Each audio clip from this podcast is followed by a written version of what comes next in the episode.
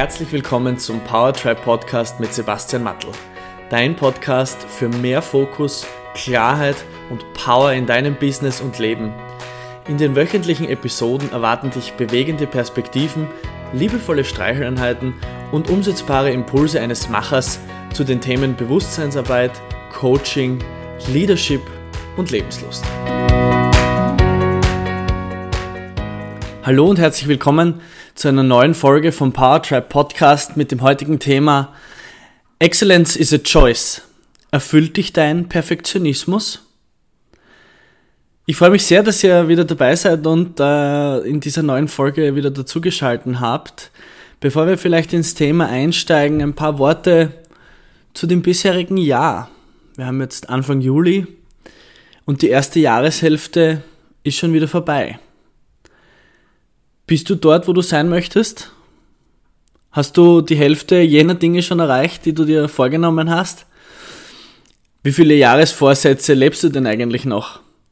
Jeder, der mich kennt, weiß, dass ich nicht der allergrößte Fan von sogenannten Vorsätzen bin. Diese Fragen sollen dir auch nicht das Gefühl geben, dass du vielleicht noch schneller strampeln solltest. Ich bin ein sehr großer Fan davon, sich Ziele zu setzen. Das habe ich schon ein paar Mal erwähnt, glaube ich. Nicht aus dem Gefühl des Mangels heraus, sondern aus dem Gefühl der Vision und der Fülle. Etwas erreichen zu wollen, weil man weiß, man entwickelt sich dadurch persönlich weiter. Etwas erreichen zu wollen, weil man sich zu jener Version weiterentwickeln möchte, die einem gut tut und wo man weiß, dass man sich sein kann. Ich werde auch im, im Laufe dieses Podcasts ganz bestimmt eine eigene Folge zum Thema der Ziele, Zielarbeit und Zielsetzungen machen. Und ich werde auch bestimmt heuer wieder einen Workshop veranstalten, den ich in einem sehr exklusiven Rahmen einen intensiven Tag lang organisieren werde. Und da werden wir uns mit der Planung und der Strukturierung für das nächste Jahr 2022 beschäftigen. Und wenn euch sowas interessiert, könnt ihr euch sehr, sehr gerne bei mir melden. Abseits von diesem Teaser stellt sich natürlich die Frage, was sind denn deine Pläne für die zweite Jahreshälfte? Das Jahr ist bald vorbei. Die zweite Hälfte, wissen wir, das vergeht subjektiv empfunden meistens viel, viel schneller als die erste. Welchen Anspruch stellst du denn an das restliche Jahr? Da kommen wir schon auch in die Nähe von dem Thema, das ich heute eigentlich besprechen möchte, nämlich zu der Frage, über den Anspruch, den du an dich selbst stellst. Ich möchte in dieser Folge darüber sprechen, woher dieser Anspruch an dich selbst kommt, wer sich das überlegt hat, wie du damit umgehst und vielleicht eine Perspektive, wie du damit in Zukunft umgehen kannst. Woher kommt denn dieser Anspruch an dich selbst? Hast du dir das selber überlegt? Oder ist das das Resultat deiner Prägung, Erziehung oder Erwartungen an dich, vielleicht aus deiner Kindheit heraus oder deinem Umfeld? Machst du die Dinge für dich oder für irgendein emotionales Ideal? Für deine Mutter oder Vater? Weißt du, wer dein geistiger Treiber ist?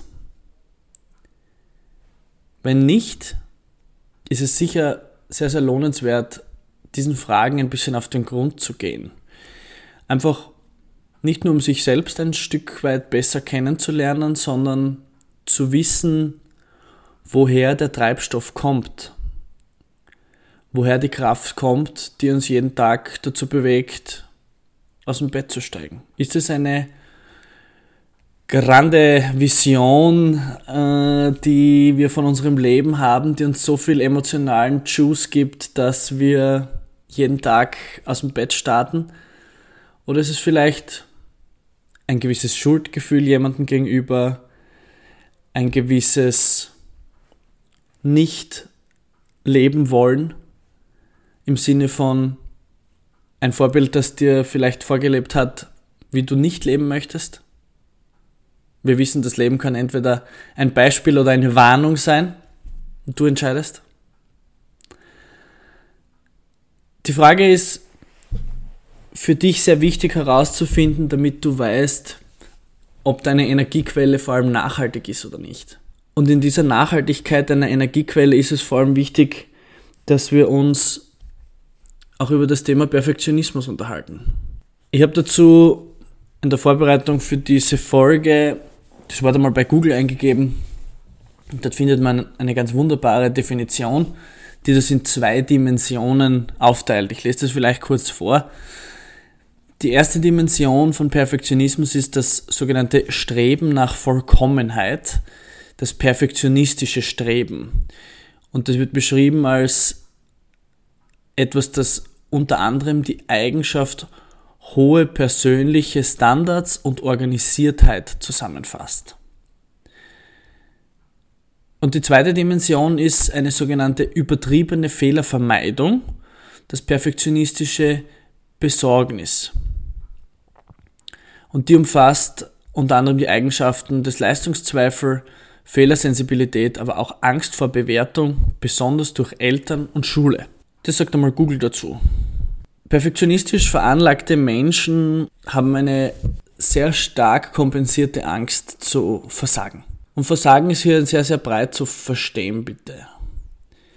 Die Angst, nicht gut genug zu sein, die Angst, nicht anerkannt zu werden für die eigenen Leistungen oder das eigene Engagement. Und je größer dieser Perfektionismus, kann das für euch schon ein Signal sein, desto größer ist die Angst, die hier schlummert. Wenn du deine PS nicht auf die Straße bringst,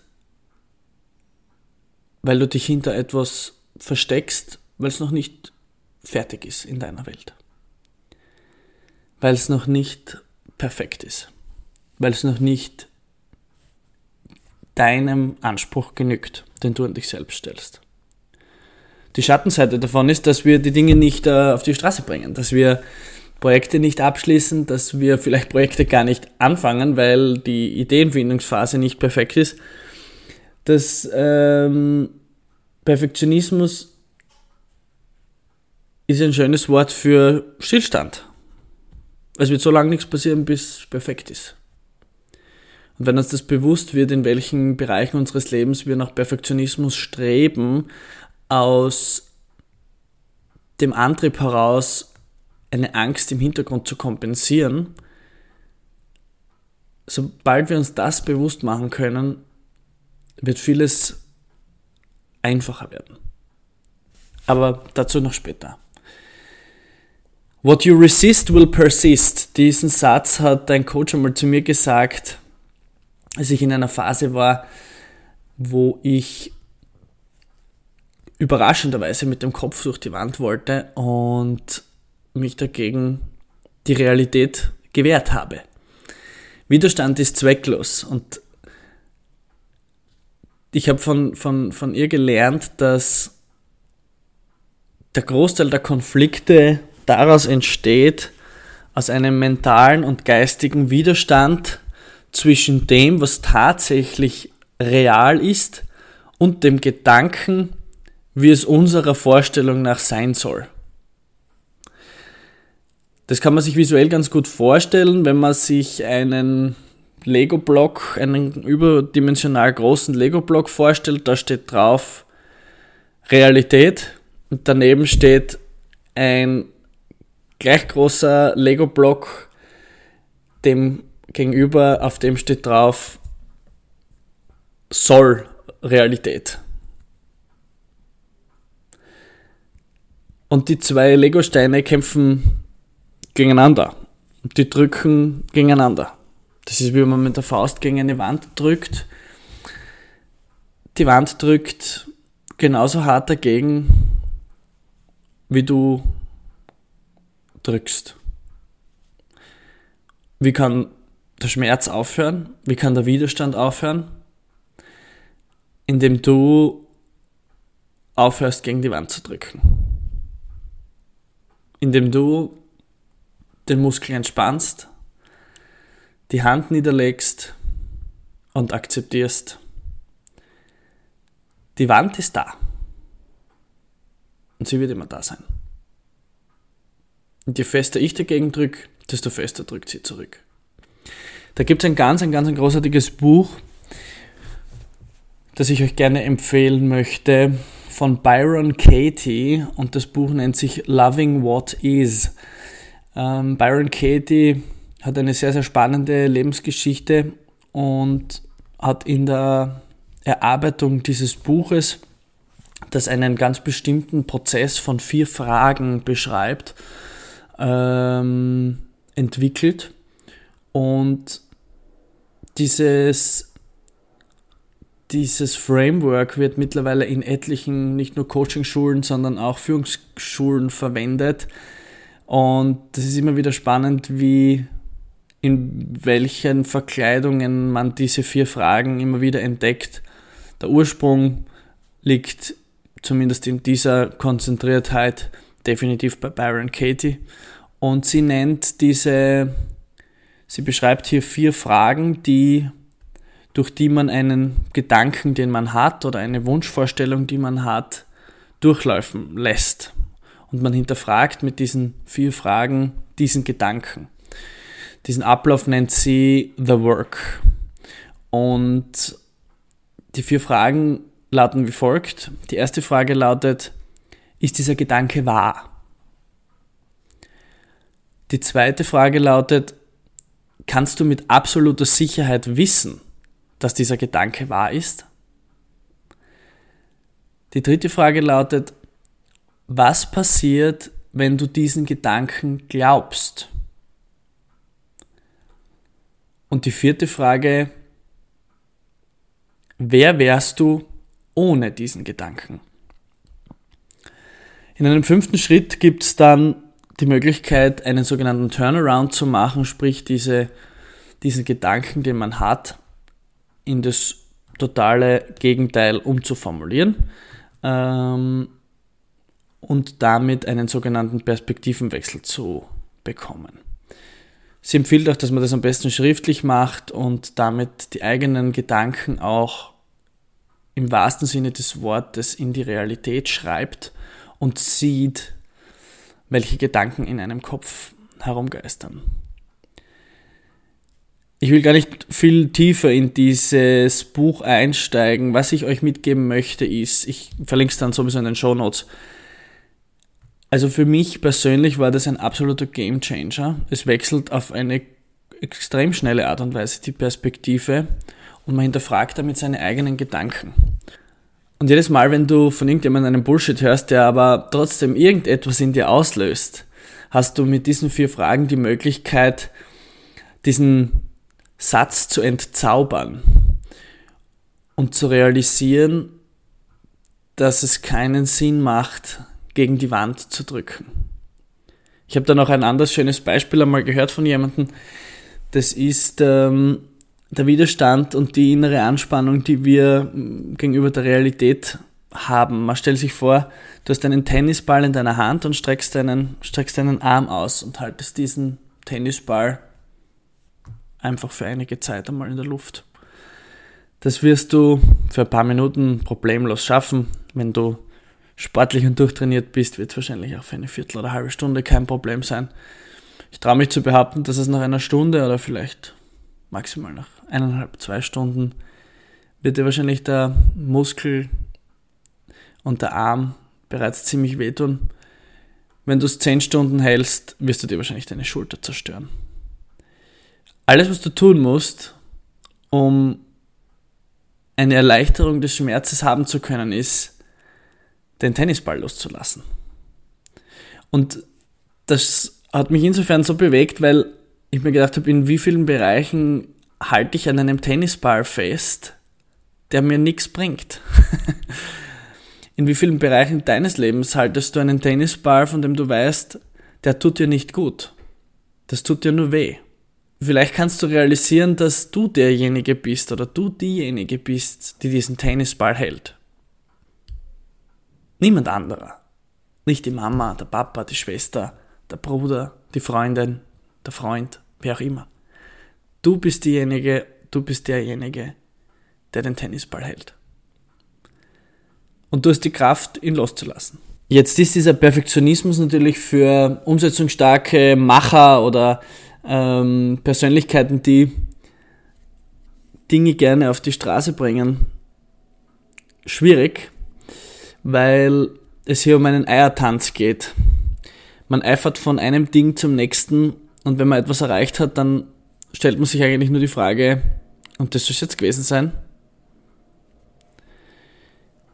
Du sich schon mal diese Frage gestellt? Und dann gibt es da auch Kollegen, die empfehlen, dass man bereits halfway down the road das nächste Ziel stecken soll, damit man diesem Effekt ein bisschen vorbeugen kann. Der Hamster rennt im Rad, bis das Rad mit dem Hamster rennt. Und wieder geht es darum, bist du der Pilot oder der Passagier in deinem Leben? Also ich finde, Leistung, Erfolg, Fortschritt, Weiterkommen, das sind wunderbare Dinge. Aber die Frage ist, ob du es bewusst machst oder ob du Erwartungen erfüllen willst. Erwartungen von dir selbst oder von jemandem aus deinem Umfeld oder deinem Leben.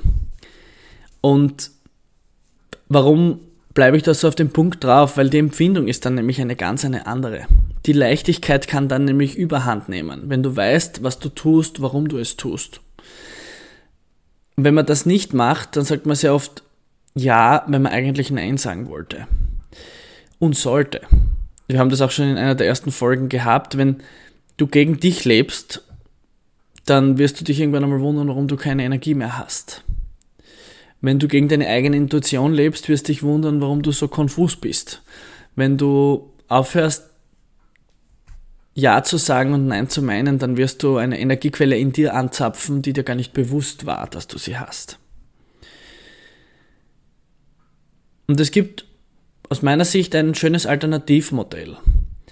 Dieses ganze Erreichen und Erfolg und, und noch mehr Mitarbeiter, noch mehr Umsatz, noch mehr Sales. Das sind meiner Meinung nach alles erlernbare Skills.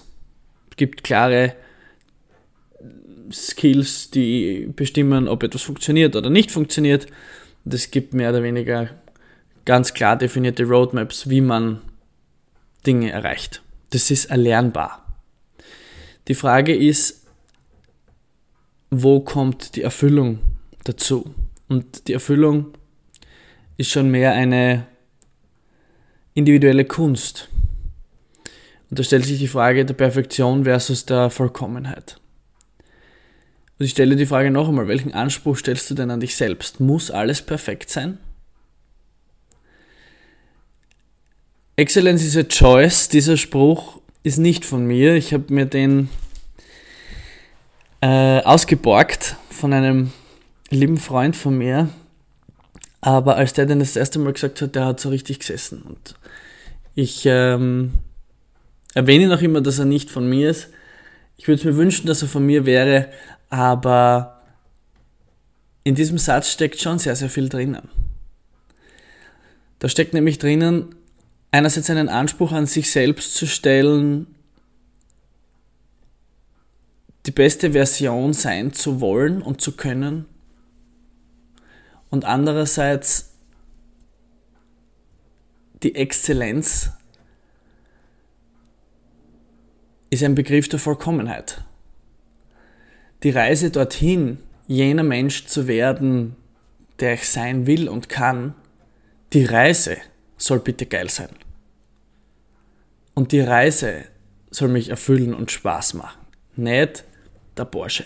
Nicht das große Haus mit dem Pool, nicht die Fünf-Sterne-Hotels oder ich weiß nicht was auch immer. Ja? Die Reise deiner Entwicklung, dass du dir das ermöglichen kannst oder wem auch immer, die soll Spaß machen. Und in der Exzellenz steckt nämlich kein Perfektionismus drinnen. In der Exzellenz steht eine Effektivität für mich auch dabei.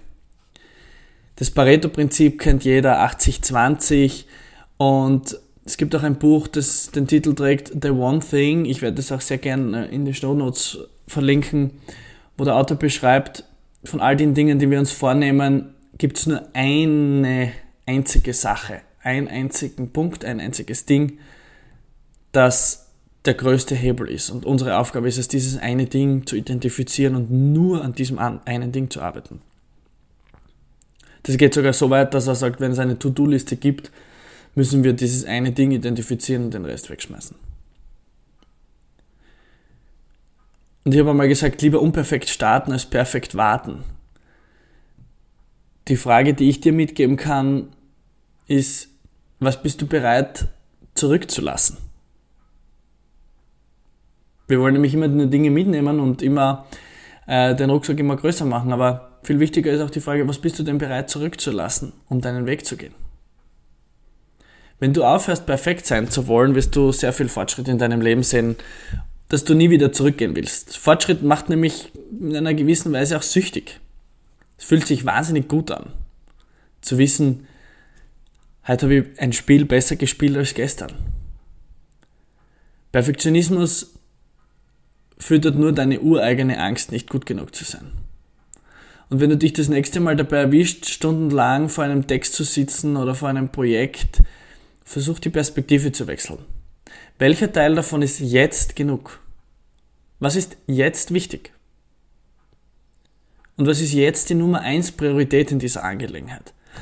Du wirst beginnen, die Dinge herunterzubrechen und dich aufs Wesentliche zu konzentrieren. Und nach einer gewissen Übung und Routine wirst du merken, dass es de facto kaum einen Qualitätsunterschied gibt. Aber du hast deine Effektivität enorm gesteigert. Und dich dabei auch noch großartig gefühlt. Streben wir nicht nach Perfektion, streben wir danach, wir selbst zu sein. Streben wir danach, Erwartungen anderer Menschen nicht mehr erfüllen zu wollen. Streben wir danach, mit sich selbst im Reinen zu sein. Es wird alles um so viel leichter. Excellence is a choice. Wie gesagt, ich habe mir diesen Spruch ausgeborgt, weil er so großartig ist und etwas auf den Punkt bringt. Du kannst dich für deinen Anspruch entscheiden. Und du kannst dich aber auch für deine Vollkommenheit und deine Erfüllung entscheiden. Das ist das Wunderbare. Du hast jeden Tag aufs Neue die Möglichkeit. Ich freue mich, wenn du dir aus dieser Episode wieder einige Dinge mitnehmen konntest. Wenn du Anmerkungen hast, Fragen oder mehr wissen möchtest, nimm sehr gerne Kontakt mit mir auf. Ich freue mich, wenn du den Podcast auch abonnierst und mit deinen Freunden teilst. Schön, dass du heute wieder dabei warst. Wir hören uns nächste Woche. Alles Liebe, dein Sebastian. Vielen Dank fürs Einschalten und Zuhören beim Powertribe Podcast. Es wäre großartig, wenn du dir kurz die Zeit nimmst und eine Bewertung auf iTunes hinterlässt. Für Fragen und Anregungen zu zukünftigen Themen in den Episoden besuche mich auf www.powertribe.io. Bis nächste Woche.